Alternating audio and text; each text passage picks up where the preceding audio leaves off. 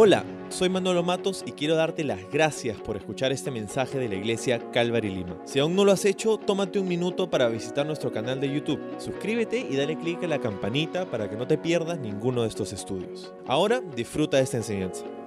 Bueno, parece que hemos salido de una película de ciencia ficción. Los días que nos está tocando vivir uh, parecen una realidad alterna, un mal sueño del que ya queremos despertar. Pero eh, no creo que es casualidad que nosotros, que justamente nosotros seamos la generación que Dios ha escogido para pasar por, por todas estas cosas. Siempre hemos dicho que estamos aquí con un propósito y eso no ha cambiado, a pesar de que nuestras circunstancias hayan cambiado. Entonces, de alguna manera creo que es un privilegio el vivir estos días y ver lo que Dios quiere hacer en medio de ello, en nuestro corazón y en nuestra comunidad. Sin embargo, creo que no es difícil sentirse confundido y desanimado en estos días. No sé si te ha tocado a ti uno de esos días, ciertamente me han tocado a mí. Mirar las noticias nunca nos ha inspirado o animado o llenado de, esperanza, ¿verdad? Ah, y ahora mucho menos. Pero creo que tú y yo podemos cobrar ánimo en esta mañana eh, porque tenemos que saber, tenemos que recordar que hay buenas noticias para nosotros. Y no se encuentran en un noticiero o en un periódico, sino que se encuentran en la palabra de Dios. Si tú te acabas de unir a estas transmisiones dominicales o estás mirando este video después, eh, ese es un gran momento para engancharse en esta serie a través del libro de Hebreos, porque en el capítulo 8, donde estamos hoy, comienza eh, el capítulo con un resumen de lo que se ha venido diciendo eh, en los capítulos anteriores. Así que vamos a leer el verso 1. Dice, el punto principal es el siguiente. Tenemos un sumo sacerdote quien se sentó en el lugar de honor a la derecha del trono de Dios, del Dios majestuoso en el cielo. Allí sirve como ministro del tabernáculo del cielo, el verdadero lugar de adoración construido por el Señor y no por manos humanas, dice.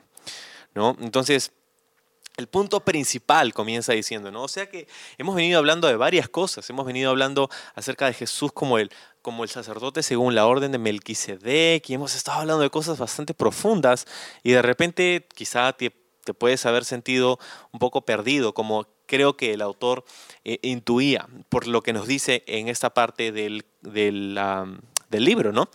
Entonces, el punto principal es este, o sea, ya hemos hablado de un montón de cosas con las que de repente, ah, no sé si hemos seguido todos, todo lo que se ha venido diciendo, pero este es el resumen.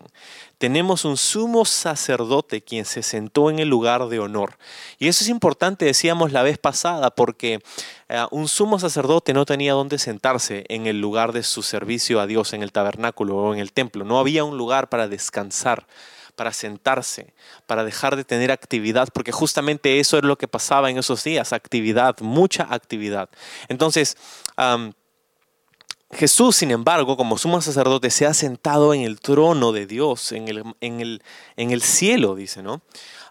donde dice que hay un tabernáculo, el verdadero tabernáculo, el verdadero lugar de adoración construido no por manos humanas, sino por el Señor.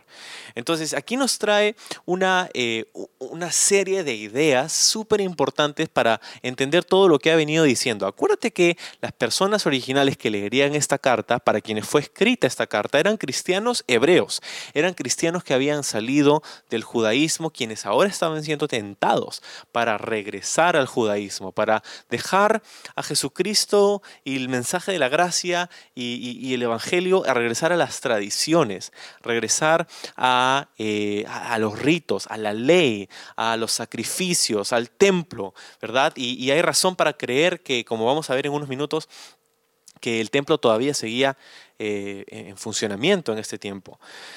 Entonces, em, el autor de Hebreos escribe este libro para mostrarles a estos cristianos de que no hay forma de que puedan pensar que eso es mejor que lo que tienen en Jesús.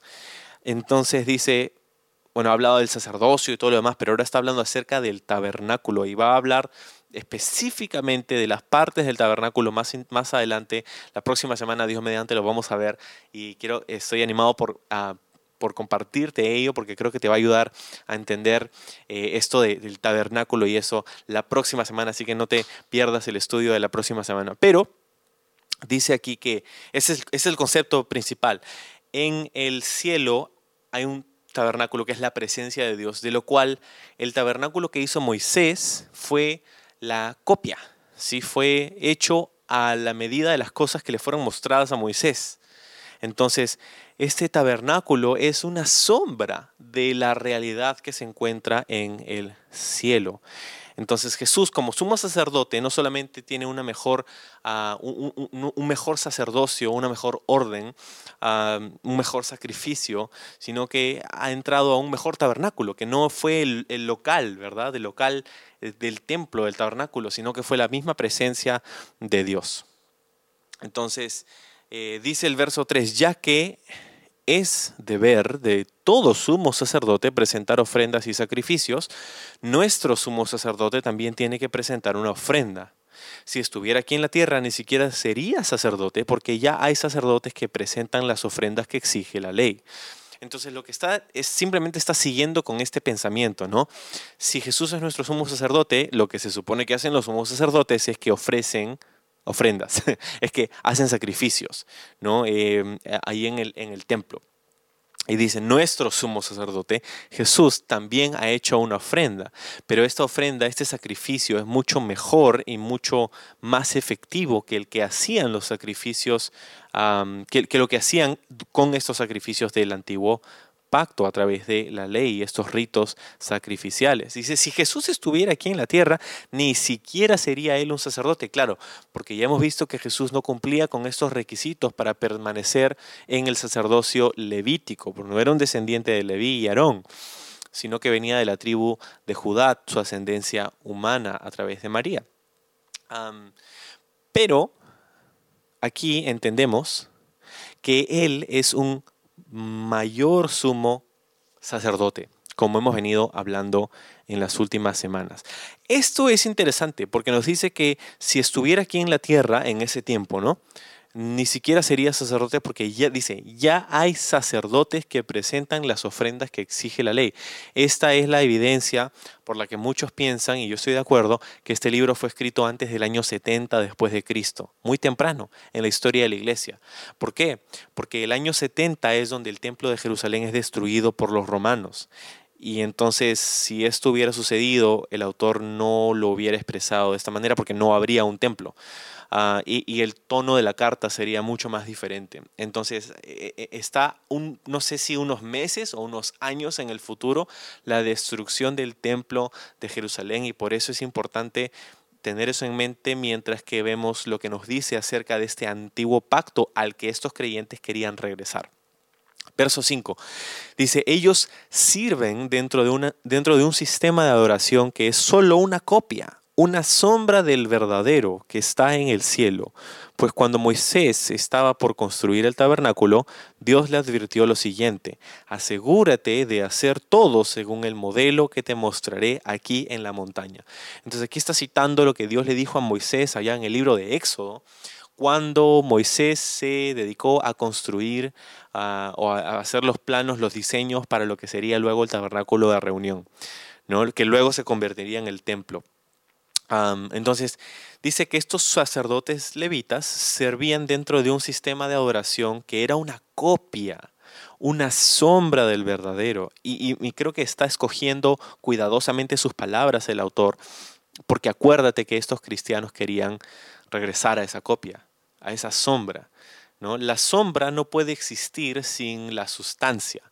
¿no? Una sombra es lo que se genera cuando algo se interpone entre la luz y, el, fondo, ¿no? Una sombra.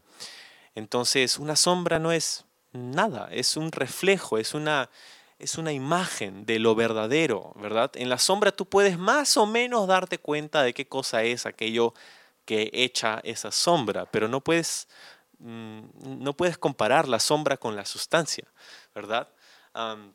Hemos usado este ejemplo en otras ocasiones, ¿no? Cuando ah, regresas de un viaje largo y ves finalmente a tu esposa o a tus hijos, tú no te pones a abrazar y besar a su sombra en el piso, sino que los abrazas y los besas a ellos, ¿verdad? A tu familia.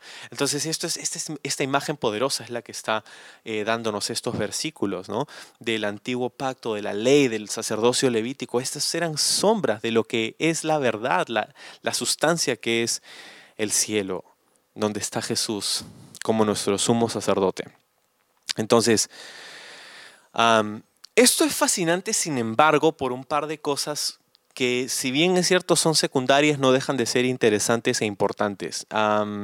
Dios le advirtió a Moisés, dice, asegúrate de hacer todo según el modelo que te mostré aquí en la montaña. Cuando Moisés se dedicó a construir el tabernáculo, no lo hizo a, la aventura, así como que, bueno, vamos a ver qué pasa y yo lo hago como a mí me parece, no, sino que tenía un detallado registro de cómo debía hacerse todo y eso le fue dado por Dios. Y en eso hay un par de cosas que quiero compartir contigo, que no son el punto principal de este capítulo, pero creo que sería bueno que las mencionemos, porque hay un par de lecciones para nosotros en ello. Lo primero que anoté y que quiero compartirte esta mañana es que Dios es el que nos da la creatividad y la habilidad y espera que la usemos en su casa. Cuando pasó todo esto de la construcción del tabernáculo y luego del templo, em, específicamente en el libro de Éxodo se nos dice que Dios capacitó a ciertos artífices, a, ciertas, a ciertos artesanos para poder realizar estas cosas para la casa del Señor. Imagínate, una persona que trabajaba haciendo textiles, una persona que trabajaba haciendo esculturas, una persona que trabajaba con, piedra, con madera, con algunos metales. eso era... Eh, es, es, increíble que Dios dice es el que les dio esa habilidad y ahora estaba empleándola para su casa, para, para la adoración a, Él, ¿no? Entonces, me parece interesante esto porque esto sigue siendo cierto el día de hoy. La iglesia está compuesta de personas a quienes Dios ha llamado y ha equipado para servirle en su casa. ¿Cómo te ha equipado el Señor para servirle a Él en estos días, en estos tiempos? Entonces me, llama mucho la atención y me parece súper emocionante el ver que eh, Dios quiere seguir eh, usando a, su pueblo en estos días para su gloria. Lo segundo que anoté es que Dios es un Dios que se preocupa por los detalles. Dios se preocupa por los detalles. Los diseños del tabernáculo eran, eran, demandaban atención al detalle. Dios se preocupa por las cosas grandes que pasan en tu vida, pero Él también se preocupa por las cosas pequeñas de tu vida y de tu corazón. Dios es un Dios que está atento al detalle, la preocupación al detalle. Ah, y lo tercero, para movernos hacia adelante, es que Dios espera que le adoremos como Él lo desea, no como nosotros lo queremos. entonces, ¿por qué? Porque el tabernáculo fue hecho para que la adoración funcione de una manera muy específica, cómo, cuándo y dónde se hacían los sacrificios, etcétera, etcétera, etcétera. Ah, y eso nos dice que cuando, cuando venimos a Dios debemos venir bajo sus términos. Ah, Jesús dijo, yo soy el camino, la verdad y la vida, y nadie, nadie llega al Padre si no es a través de mí. Entonces, Dios quiere que le adoremos como Él lo desea, como Él lo ha establecido. Y a pesar de que hoy día no tenemos ritos y sacrificios, Él ha establecido una manera a través de la cual podemos llegar a Él. Se llama Jesús.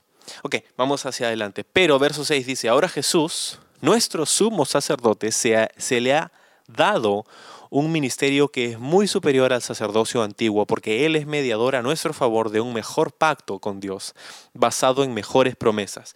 Esto es algo que hemos eh, venido viendo en las últimas semanas también, ¿no? Cómo Jesús es superior. Y de aquí viene, de aquí y de muchas otras partes del libro viene nuestra idea de la palabra mejor, que hemos llamado a nuestra serie a través del libro de Hebreos, ¿no? Un mejor pacto, mejores promesas, superior sacerdocio, este es Jesús. pero en esencia es lo siguiente, eh, habla de un nuevo pacto, ¿no? Jesús es mediador, dice, de un nuevo pacto. Imagínate esto. El antiguo pacto era todo lo que conocían los, los judíos. Era, era la manera en cómo se comunicaban y se relacionaban con Dios. Pero ahora Dios les ha dado un nuevo pacto y este pacto nuevo había sido prometido por Dios en las escrituras hebreas. Y lo vamos a ver en un momento. Pero hay una diferencia, ¿no? Porque el antiguo pacto se basaba en hacer para merecer, mientras que este nuevo pacto se trata únicamente en creer para recibir, ¿no? Romanos 10:13 dice, todo aquel que invocare el nombre del Señor Jesucristo será salvo.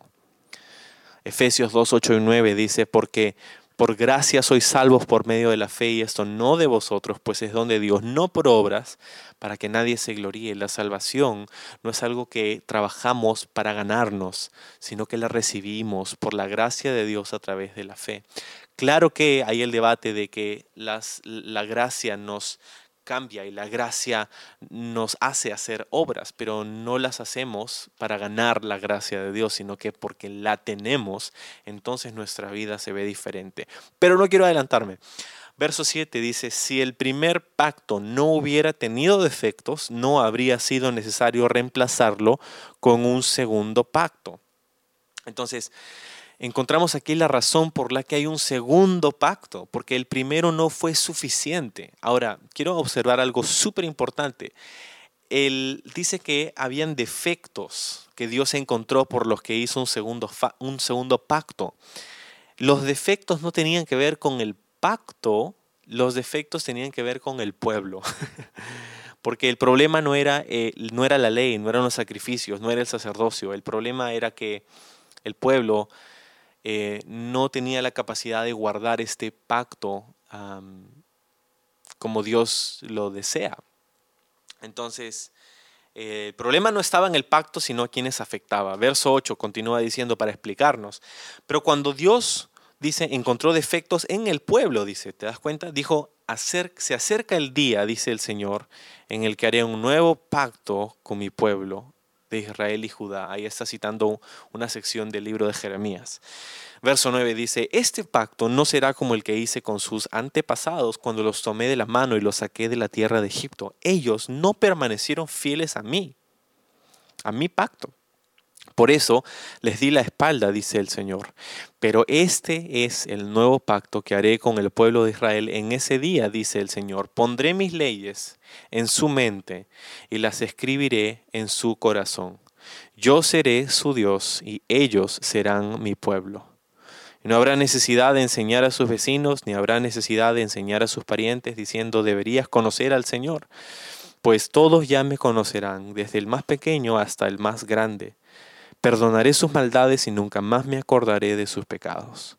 Cuando Dios habla de un nuevo pacto, quiere decir que ha hecho obsoleto al primero, el cual ha caducado y pronto desaparecerá. Wow. Esa parte es, wow, tan increíble, tan chévere. dice, este pacto que voy a hacer con ustedes en el futuro, en el tiempo de Jeremías todavía estaba en el futuro, eh, va a ser diferente porque ustedes no pudieron serme fieles. Y por eso les di la espalda, la espalda, dice el Señor. Pero este nuevo pacto va a ser diferente, porque no se va a tratar acerca de tu fidelidad, sino que se va a tratar acerca de mi fidelidad, dice el Señor. El antiguo pacto se trataba de si tú haces, entonces yo te bendigo, ¿no? En este nuevo pacto es diferente. Dice, yo pondré mis leyes en su mente y las escribiré en su corazón. Entonces el nuevo pacto no está predicado ni basado sobre la fidelidad nuestra para poder cumplirlo, sino sobre la promesa que ha hecho el Señor. dice en el verso 10, pondré mis leyes en su mente y las escribiré en su corazón. Yo seré su Dios y ellos serán mi pueblo. Habla de comunión, habla de intimidad. Yo seré su Dios y ellos serán mi pueblo, dice Jesús. Bueno, dice el Señor a través de su palabra, ¿no? entonces, habla de una comunión, una comunidad que podemos tener con el Señor. Mis leyes, acuérdate de las leyes que fueron escritas en tablas de piedra, dice, las escribiré en sus mentes y en sus corazones qué importante es ver que el propósito de este nuevo pacto no era la regulación externa, sino era la transformación interna. Este nuevo pacto que tenemos con Dios no se trata de las cosas de la ley, que tienes que hacer esto, una lista de lo que el cristiano debe hacer y no debe hacer. Y es triste porque a través de mi tiempo caminando con el Señor, he, visto a, varias personas, he escuchado a muchas personas hablar de lo que el cristiano tiene que hacer y no tiene que hacer. Y, y, qué lejos está eso de lo que se supone que es este nuevo pacto. no se trata de la modificación del comportamiento, se trata del corazón. Dice, yo pondré mis leyes en su corazón. Obviamente eso va a tener un fruto, un resultado hacia cada parte de nuestra vida, pero no empieza por tratar de cambiar lo exterior ni regular lo exterior, sino empieza por el corazón. Y eso es algo que solo Dios puede hacer. y me parece tan increíble porque también veo algo que que pasa con, muchos cristianos y es que somos los cristianos de la Biblia, ¿no? Hay muchos cristianos que son, decimos somos los cristianos de la Biblia, de la sana doctrina y bacán, me encanta, pero el peligro está en que pongamos nuestra confianza en la Biblia y no en el Dios que nos la dio. ¿Te das cuenta? Los cristianos en el primer siglo, la, primera iglesia, los primeros cristianos, fueron quizá de los más radicales cristianos que han existido jamás. Ellos eran los que, de los que se decía, estos han venido acá para trastornar el mundo. Los que han trastornado otras ciudades ahora han venido aquí. ¿no? Han, literalmente personas que, han, que habían cambiado culturas enteras en un corto tiempo en, la, en las personas. Y, y, sabes, ellos no tenían nuestra Biblia. No tenían el Nuevo Testamento, porque todavía no había sido escrito. y, me parece curioso porque no es que no, no, lo que te estoy diciendo no es que no deberíamos leer la Biblia ni para nada. Obviamente cuando, cuando empezaron a, escribirse estas cosas y los cristianos recibieron e, e, estos escritos, obviamente esto confirmaba lo que Dios ya había escrito en sus corazones. ¿Te das cuenta? Dice, yo escribiré mis leyes en sus corazones, en sus mentes. Creo que esto es algo que tenemos el peligro de, perder si no nos damos cuenta.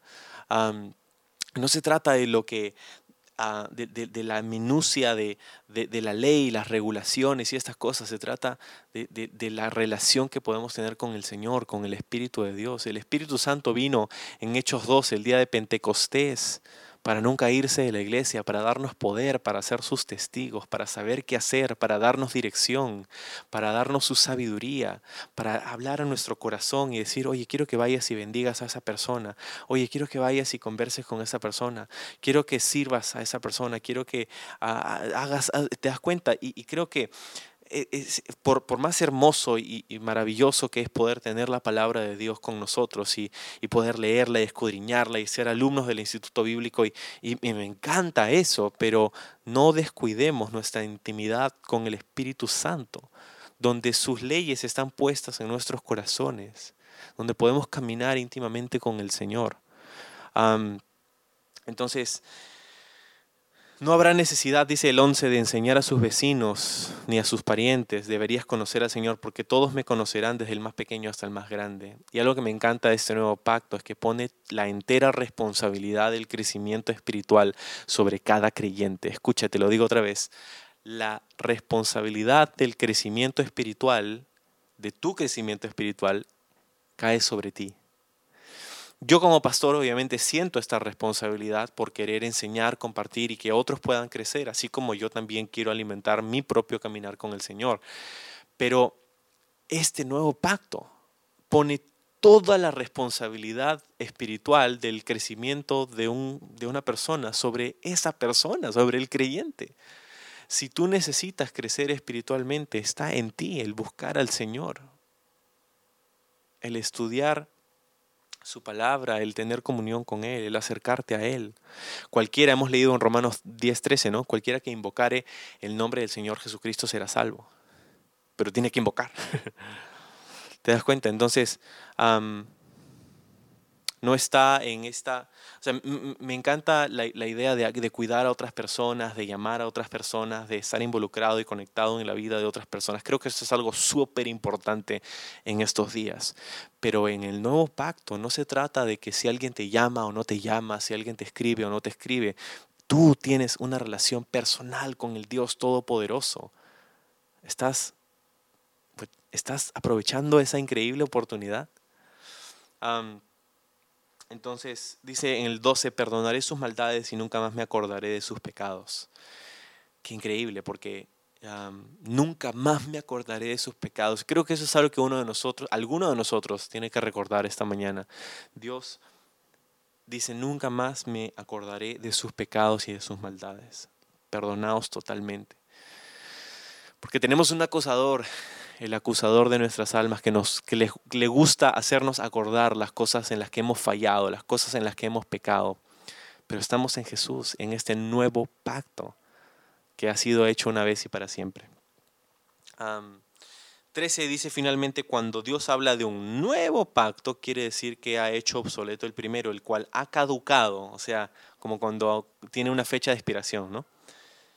Ha caducado y pronto desaparecerá. Y que resuene eso como una palabra profética para esos días, porque acuérdate que el templo estaría a punto de ser destruido quizá unos meses o años en el futuro y con el templo, el sacerdocio y el sistema de sacrificios y nunca más se volvería a hacer una ofrenda bajo ese sistema. Qué escalofriante, ¿no? El nuevo pacto, este es el trato que ha hecho Jesús, que ha ganado Jesús para, para con nosotros. alguien hizo una lista de 17 cosas en las que se diferencian el nuevo pacto del antiguo pacto. Y no vamos a ver en detalle, en detalle cada una de ellas porque necesitaríamos muchísimo más tiempo, pero sí me gustaría mencionar algunas cosas para que entendamos la diferencia entre el antiguo y el nuevo pacto.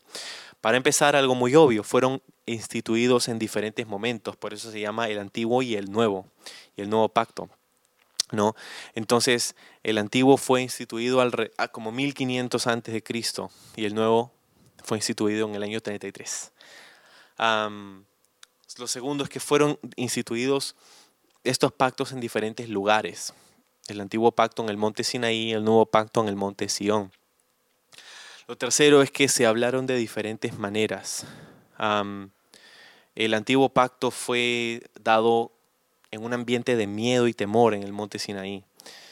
Sin embargo, Jesucristo, el Hijo de Dios, declaró este nuevo pacto con amor y con gracia, diferente. Cuatro, ah, tienen diferentes mediadores, Moisés versus Jesús. Son diferentes en su, en su temática. Número cinco, el antiguo pacto exigía obras, el nuevo pacto cumple las obras a través de la obra completa de Jesucristo. Ah, el antiguo pacto y el nuevo también son diferentes en cómo fueron dedicados. El antiguo pacto fue dedicado con la sangre de los animales, rociándose sobre las personas en Éxodo 24. El nuevo pacto fue dedicado con la sangre de Jesús, aplicándose espiritualmente a su pueblo de fe al 7 son diferentes en sus sacerdotes, su sacerdocio. sacerdocio levítico versus el sacerdocio como el estilo de Melquisedec, como hemos venido hablando. Son diferentes en sus sacrificios.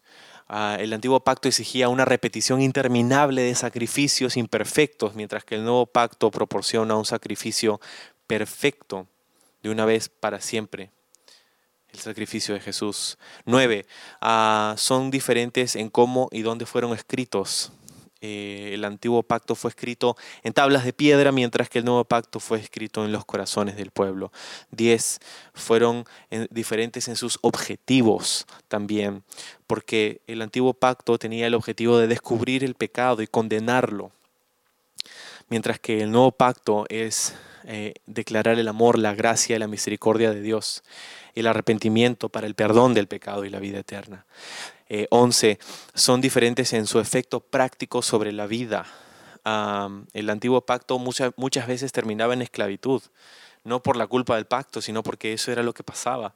Ah, la, esclavitud al ritualismo, al, ritual. mientras que el nuevo pacto proporciona libertad. 12. Son diferentes en su entrega del Espíritu Santo. El Espíritu Santo en el antiguo pacto fue dado a ciertas personas en ciertos momentos, pero en el nuevo pacto es dado a todos aquellos que forman parte de esta familia de fe. 13, vamos a ir más rápido, son diferentes en su idea del reino de Dios. El reino de Dios es diferente en el antiguo pacto, donde Israel era reinando sobre todas las naciones. Esa era la idea del reino de Dios. En el nuevo pacto era una, el reino de Dios es una realidad espiritual. ahora Dios está reinando en nuestros corazones, pero también hay un reino venidero. Ah, son diferentes en su sustancia. El antiguo pacto tenía sombras, el nuevo pacto tiene la realidad. Son diferentes, número 15, en su alcance, en su administración. en el alcance de su administración. ¿Por qué? Porque el antiguo pacto fue solamente para los descendientes de Abraham, según la carne pero en el nuevo pacto este se extiende a todas las naciones y las razas bajo el cielo. 16, ya nos falta poquísimo, son diferentes en lo que realmente logran el antiguo y el nuevo pacto. El antiguo pacto no hizo a nadie perfecto, nos dice el texto, pero el nuevo pacto trae perfección por la gracia de Dios. Y finalmente son diferentes en su duración. El primer y antiguo pacto fue diseñado para preparar el camino para el nuevo pacto y luego perecer bajo un nuevo principio en el que Dios trata a la humanidad. Y el nuevo pacto fue diseñado para durar para siempre.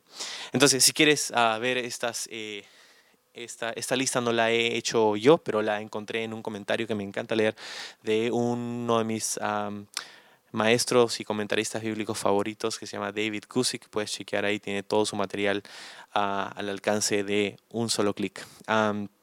Entonces, imagínate la diferencia que hay entre el antiguo y el nuevo pacto. pero esto es lo que, en, todo lo que he dicho, en, resumen, una sola frase es lo siguiente. En este nuevo pacto, este nuevo pacto se trata de la gracia. Y la gracia, si te acuerdas de si, te, vas a acordar de algo esta mañana, acuérdate de esto. La gracia va a poner en ti todo lo que Dios pide de ti. La gracia va a poner en ti todo lo que Dios pide de ti y estamos agradecidos por ese nuevo pacto que tenemos en Jesús.